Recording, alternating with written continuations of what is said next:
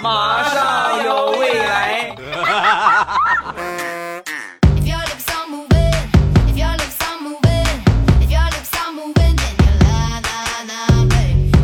枸杞配菊花，未来乐开花。礼拜三，一起来分享欢乐的小花段子。本节目由喜马拉雅出品，我是你们喜马老公未来欧巴。年呢已经过完了，很多人呢还意犹未尽啊，意犹未尽也完了，等明年吧。咱们来分享几个这个过年期间的段子啊，重温一下过年的感觉。过年那天呢，去我二大爷他们家，那他们家呢正在吃这个全猪宴。啊，据说呢，我那个嫂子啊，昨天杀了一头猪，我当时我很惊讶。你说别人杀的，我信。他说他嫂子杀，我嫂子杀的。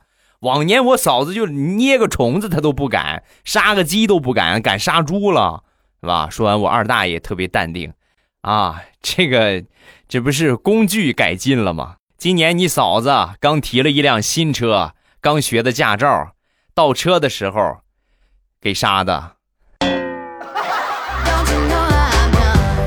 第一，老司机卡。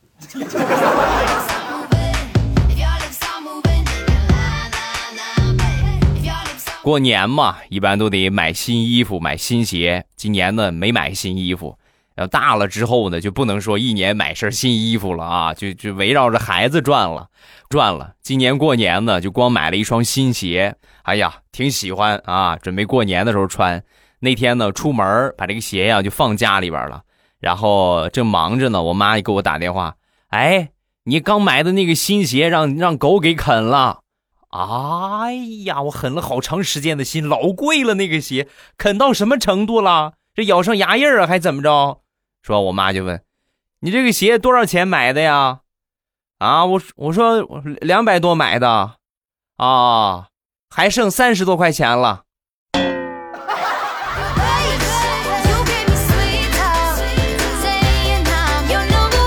随着我们科学技术的进步，再也不用把大额的现金放在身上了。现在有卡，烧着一个卡啊，随时随地都很方便。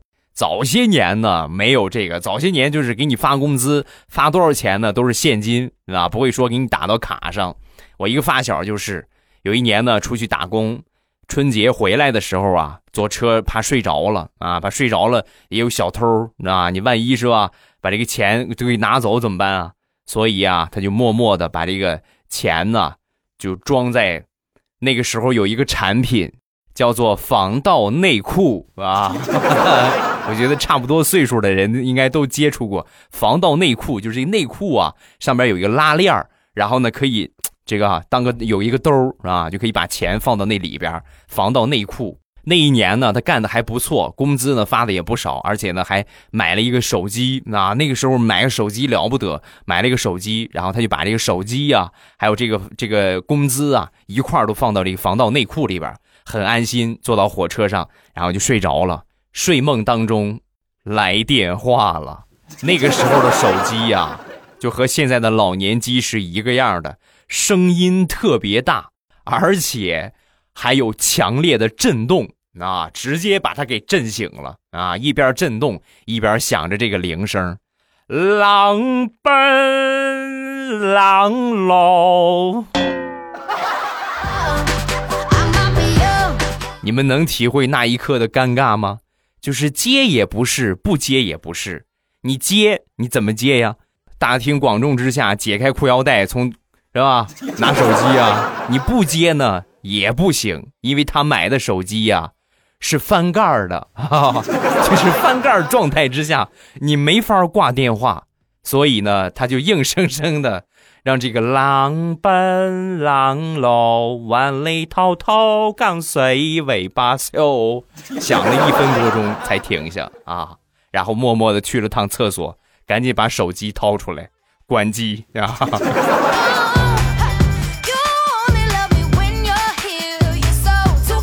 接着说，刚才这个发小啊，他现在做的工作呢是，呃，快递。那今年过年呢，你们也知道，快递忙到很晚。你想那个时候再买票，基本上就没有了。公司老总知道这个事情之后，你看怎么能让员工回不了家过年呢？所以当时决定给你开绿灯，你坐物流车回去而且还特意给他打了一张快递单子。然后呢，他拿着这个快递单子呢，跟着物流车，物流车走到这儿啊，该中转了，下来换哪个车，他就上哪个车。哎，到了这个又又该转到哪个地方了，就换来上哪个车上哪个车，就凭着凭着这个快递单号啊。三天之后，我这发小啊，成功的跟着派件员的摩托车就回家了 啊。回到家之后啊，来吧，这送回家了，这个有个快递啊，你给签收一下。然后他妈呢就把这个快递签收了。可开心了，逢人就说：“哎呀，你知道吗？我儿子是人家快递打包回来的。哎呀，可快了，送货上门呢还。”我突然发现这倒未尝不是一个办法，是吧？可以寄件儿，为什么就不能寄人呢？对吧？快递这是一个很大的一个方便啊！你们不需要参加春运，只需要给自己打上一个单子，你是目的地是哪里？然后你就跟着物流车，他怎么中转，你怎么走就行。无非就是你说临中转的时候，你拿着单号给你扫一下啊，扫一下你这个单号。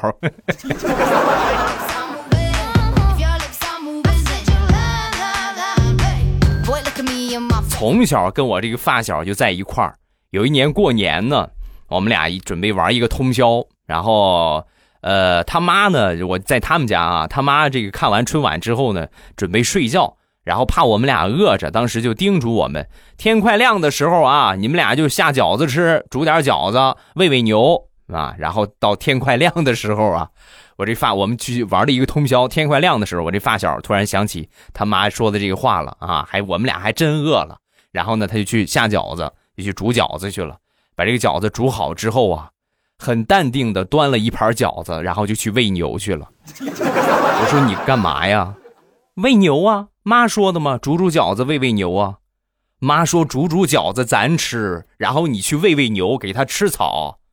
你不瞎说吗？我妈我还不懂吗？你你你不懂，我妈说的我一听就明白。我妈就说煮煮饺子，然后去喂喂牛，给牛端一盘，牛也过年嘛。说完了，端着一盘饺子就去喂牛去了。没一会儿回来了，可能你说的是对的。我发现牛不太爱吃饺子。那是我印象当中第一次，我发小过年挨揍啊！后来呢，这就很很正常了啊！后来这就是常有的事儿了。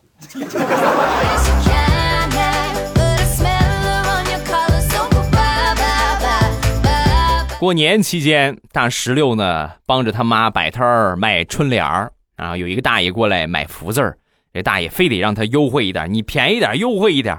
说完这个。大石榴就说：“哎呀，你这个这个最低价了，大爷，成本价最低价了。你这个这个东西也就是赚顿饭钱。”说完，这个大爷，你看你这个丫头，便宜点便宜点卖给我，全当减减肥，你别吃那顿饭了，好吧？大爷，你愿意上谁那儿买上谁那儿买，我不卖了啊。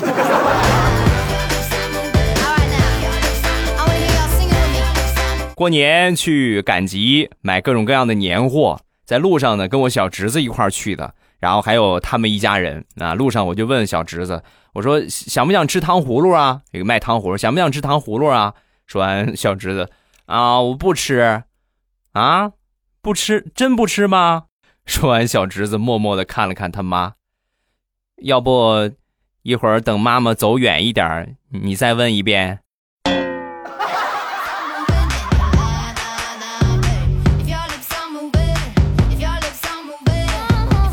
分享几个最近发生的段子。我丈母娘呢是一个厨艺特别精湛的人，做饭特别好吃。然后那天呢来我们家，然后一个人在厨房就开始忙开了。忙开之后呢，全家人过来吃饭嘛。我打电话给小姨子，小姨子我说那个中午妈来做饭，你你来吃吧。然后没一会儿小姨子就来了。来了之后呢，我就故作神秘的啊，我就指了指厨房，嘘。里边有一个厨神，我小姨子还没什么反应呢。我丈母娘听见之后，拿着刀从厨房就出来了。你说谁呢？那个兔崽子！你说谁是畜生呢？啊！妈，你这么说可就太冤枉我了。我说你是厨神，厨神，厨神，俺这个普通话这么标准，你你怎么能听成畜生的？刚说完，旁边小姨子补刀：“妈，你揍他！我我在旁边，我听的也是畜生，他肯定就是骂你呢。”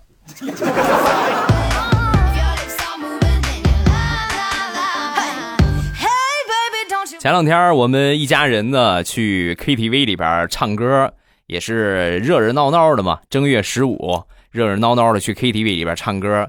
我妈呢拿过这个话筒，就准备挑战一下青藏高原啊。前奏响起来，我妈就开始挥舞双手，会唱的朋友们，请啊！本来以为她会说请跟着一起唱啊，唱不上去的时候一块唱。万万没想到，我妈特别淡定的说，会唱的朋友们。请你们都闭嘴啊！就我自己一个人唱，你们不许打岔，听见没有？然后我妈就把青藏高原唱成了，那就是青藏高原。哎哎呀，爸，你别唱了，别唱了！哎，我感觉我心脏都要跳出来了！哎呀哎呀哎呀，太高了，太高了！哎呀！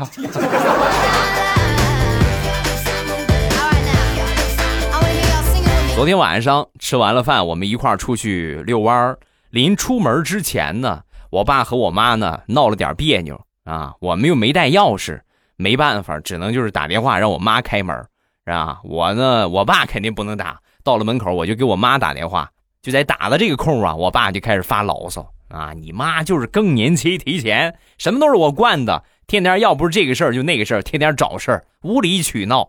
其实我们俩，我们爷俩是一伙的。我觉得我爸说的特别对，嗯嗯嗯嗯嗯嗯啊！但是万万没想到，就在我们俩讨论的时候，电话接通了，我爸说的啥，我妈那边听得一清二楚。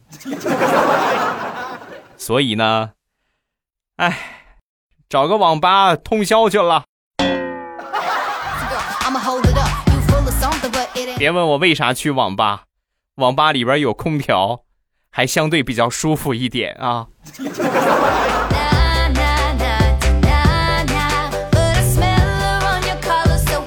本人路痴一枚，出门呢基本靠导航。只要是我不熟悉的路啊，我就你哪怕我在这个城市活了十年二十年。我都不知道啊，我都得拿导航去。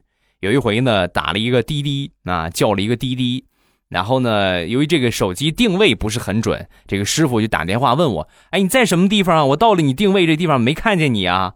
啊，问了老半天也没说清楚。然后这个师傅啊，当时不耐烦了：“你这样吧，你这样，你是我去找你，你说你在哪儿？你看看你北边，你看看你北边都有啥？啊？”他一说北边啊，我这个脑子当时就蒙圈了。啊，唯一能反应过来的就是想当年上地理学的上北下南左西右东啊，那就上边是北边呗。然后我抬头一看，太阳啊，脱口而出，我北边，我北边是太阳。怎么说呢？那是我人生当中第一次，滴滴师傅主动取消订单。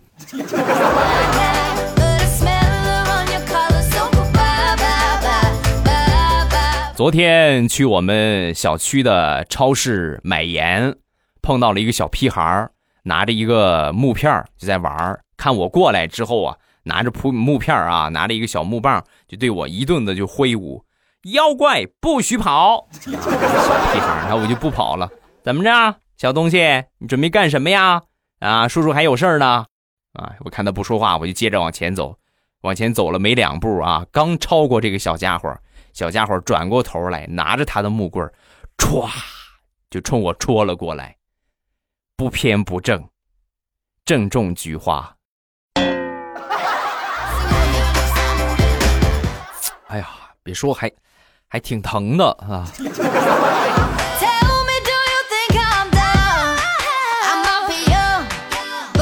随着我们科学的进步和生活水平的不断提高，媳妇儿。惩罚丈夫的方法也在与时俱进，什么最早的跪搓衣板啊，到后来的跪遥控器、跪键盘呐，再到后来我媳妇儿惩罚我的跪电子秤啊，这些都已经弱爆了。那天我去地雷他们家，就看见地雷他媳妇儿啊，在惩罚地雷，两个人吵架，吵了一会儿之后呢，他媳妇儿特别生气，然后从屋里边就把他那些项链啊、戒指啊什么，咵就扔地上。你给我，你给我跪下，把这个跪跪在这个项链上，跪在这个戒指上。什么时候把这两样东西给我跪烂了，我就饶过你。快点！为什么我的眼角常含泪水？还不是因为家暴吗？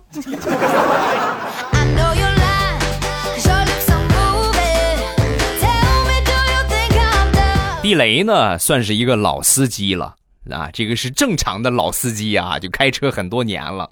那天坐他的车出去，然后路上呢，前面有一个电动车，他就说就开始减速了。然后我说你怎么减速了？他在旁边，其他的又不影响你。他准备左拐了，准备左拐了。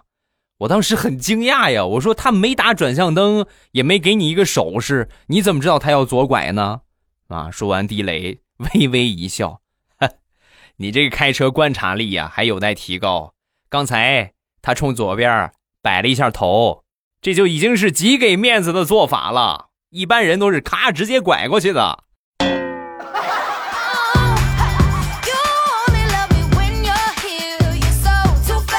周末，地雷的儿子呢，在家没有什么事儿，就在地上啊滚过来滚过去，要么跪着啊，要么就整个趴在地上就开始啊蹭这儿蹭那儿，就跟擦地似的。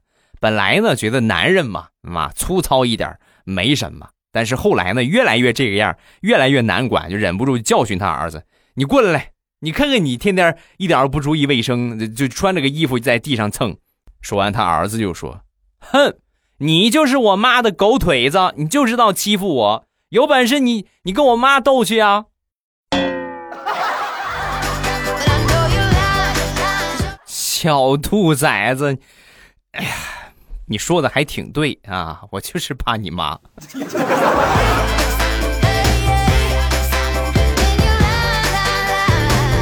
大石榴最近呢在追求一个男神，那好不容易呢。和这个男神搭上讪，然后要了微信，互相加了微信。每天呢，第一件事啊，睁眼的第一件事就是点开男神的微信，然后看看男神发的朋友圈。每天，哎呀，开心的不得了。有一天呢，他这男神发了一个朋友圈，跳一跳第一名的一个截图啊，跳一跳就是跳一跳啊，不是跳一票，跳一跳第一名的一个截图。一看，这是个机会呀！啊，他玩跳一跳，我也玩。为了引起他的注意。每天大石榴不干别的了，抱着手机玩跳一跳，一玩就是几个钟头啊！终于在大石榴的努力之下，超越了他的男神啊，他成了第一名。然后他这个男神一看，哎，被超越了，然后默默的又开始继续玩，继续玩之后呢，又超过了大石榴。超过大石榴一看，哎，又把我超了，然后他又超过他，他又超过他，他又超过他，他又超过他，他又超过他，反复几次之后啊，就在刚刚。大石榴拿出手机，打开微信，点开他男神的微信，点开他男神的朋友圈，发现他男神的朋友圈已经成了一条线。抱着试试看的心态，给他发个消息吧。嘚儿，您发的消息失败，对方拒收。让你跳。让你跳，男神跳没了吧？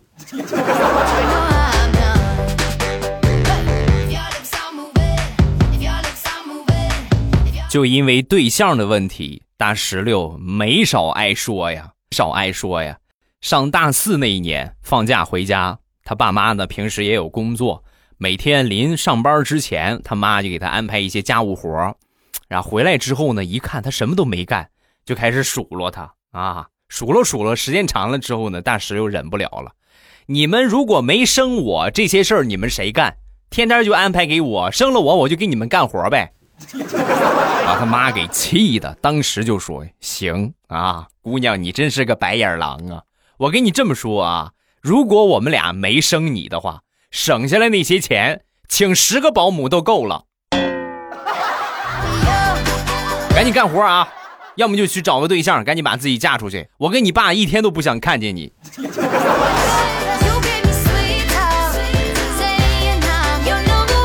好朋友在一个比较热闹的一个地方啊，市中心开了一家餐厅，正好那天有空，准备去他店里边吃个饭，捧捧场。隔得老远，我就看见他店门口啊排了很长的一个队伍。哎呀，生意这么好，真是来晚了。然后赶紧加快步伐，就怕去慢了，然后没得吃，是吧？赶紧排队，排了好长的队。终于轮到我之后，我才发现，感情这不是他餐厅的点餐处啊。是他餐厅旁边的一个公共厕所呀，鲜明的对比，你们可以想象吗？他这边餐厅啊，吃饭的人几乎没有，反倒旁边的厕所人山人海。我就过去安慰他，我说没事儿，没事儿。你看，你其实你可以把这个变成一个转化吗？是吧？每天过来上厕所的人这么多。你就可以旁边立一个牌子，在旁边方便者到本店消费六折，多好，是吧？立马就把他们就是有解大号的一下饿了，然后你不就上你这儿了吗？对不对？可能这个招有点恶心，是吧？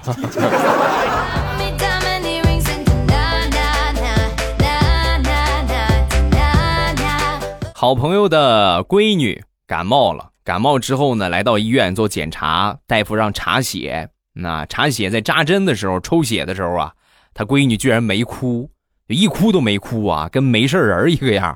然后查完这个血型之后呢，就是对药啊，给打针。打针的时候啊，也没哭。他妈当时不淡定了啊，首先判断我闺女是不是没有痛觉呀？啊，是不是丧失痛觉了？越想越害怕，越想越害怕。然后呢，默默的就趁他闺女睡觉的时候啊，准备拔一根头发，就拔一根他闺女的头发，看看他有没有反应。然后万万没想到啊，拔的时候啊，拔多了啊，咔一下薅下好几根来。当时他闺女呀，哇一下就哭了，把我这朋友给气的。你干嘛呀？啊，你干嘛呀？啊，我就试试我闺女有没有痛觉。现在看有痛觉挺好。老公，你哄她吧。啊。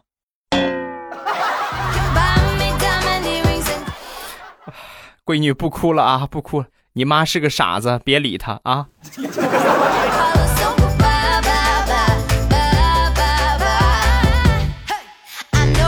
欧了，欢乐的笑话咱们分享完了。各位喜欢未来的节目，不要忘了添加一下我的微博和微信。我的微博叫做老衲是未来，我的微信号是未来欧巴的全拼。呃，欢迎各位的添加，有什么最新动态呢，都会从上边来发布。你们关注了，保证你们不错过我的任何精彩啊！另外呢，今天晚上呢还是直播的时间，晚上八点直播间，咱们聊聊天玩玩游戏，做做互动，那可带劲了。你平时老听我的节目，感觉哎呀。我就好像活在天上一个样 然后每周一、三、五、七啊，就是我下凡的日子，所以呢，欢迎大家到直播间和我来聊天直接就可以，咱们可以连麦，咱们就可以聊天了，咱们俩面对面的聊，做做游戏，玩一玩啊！今天晚上八点直播间等着各位。好，咱们来看评论。首先来看第一个，第一次幺零四八九，第一次评论这么靠前，想想有点小激动。好久没听了，转眼呢，我已成人夫，啊，人父啊，想想又激动了呢。你看啊，这些年你听我的节目都发生了些什么啊？加一个出众。未来老喜欢你的段子了，每当心情压抑、郁闷的时候，都会听一听你的段子，心情就慢慢平静下来了。段子真的很不错，谢谢，感谢支持。如果觉得未来的节目说的比较好的话，咱们呢最起码最起码右下角来上一个赞啊，右下角点个赞。每次听节目呢，养成习惯，听之前呢先摁一个赞。如果说你觉得我的节目可以让你快乐，给你带来了很大的帮助，有作用的话，那么希望各位可以小礼物啊，小礼物盒子应该也是在右下角有一个礼物盒子，可以多少的送那么一丢丢的礼物啊，赞助未来欧巴一下，也感谢大家的支持。呃，小铜币不嫌少，什么什么 VIP 至尊黑卡也不嫌多啊！感谢大家捧场，谢谢各位支持。还是我说的啊，就是礼物呢，你们不送呢，我不挑礼啊，我说不出啥来。但是赞必须要点啊，因为这个是对咱们节目的活跃度啊，包括这个这个上热门啊，这个也是有相关的一个影响的。所以呢，右下角点个赞很有必要，一定要赞，好吧？再看下一个叫。呃，木西，帅气的未来哥哥，我还有三天就开学了，一开学呢就要考超级杯了。作为学生党的我，哎，作业还没有写完，但听你的节目呢很放松。未来哥哥，祝你越来越帅，早日进世界五百强，也祝学生党们学业进步，学长学姐们越来越棒。作为小学妹的我，你们就成，你们就为我默默祈祷吧。啊，你们可以顶我一下吗？我想抱怨一下学生党的烦恼。未来哥哥，你最帅。我就这么说吧，我跟你们说过很多次，做什么都不容易。你可能觉得现在上学很累，每天还要去学习啊，然后还要去这个做各种各样的考试啊，好羡慕以后上班啊，每天去上个班就没啥事儿了。是真这样吗？不是，上班也好，创业也好，哇，或者说自己做什么生意也好。都是有烦心事儿的啊！你们真正等工作踏上社会之后，你会发现，挣钱比吃屎还难啊！这一点都没错啊！你们你们真正工作，你们自己挣钱养活你自己的时候，你就知道了什么叫挣钱比吃屎还难啊！绝对是挣钱比吃屎还难。然后那个时候你就会特别怀念，哎呀，上学多好，无忧无虑，每天把作业完成，好好学习就行了啊，也不用考虑别的，真的，以后你就明白了。那所以呢，我一直就说，你在什么年纪呢，就要想着好好把什么事情做好。现在在上学，就努力把学业完成好，然后以后工作呢，就努力工作，努力做好分内的事情，就是对你自己，对社会。最大的负责，最大的贡献。好，今天的政治课下课啊！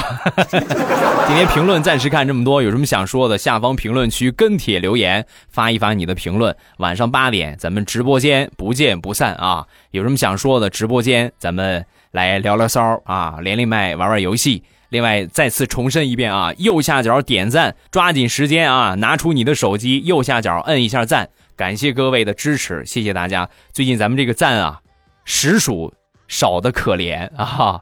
大家使使劲儿啊！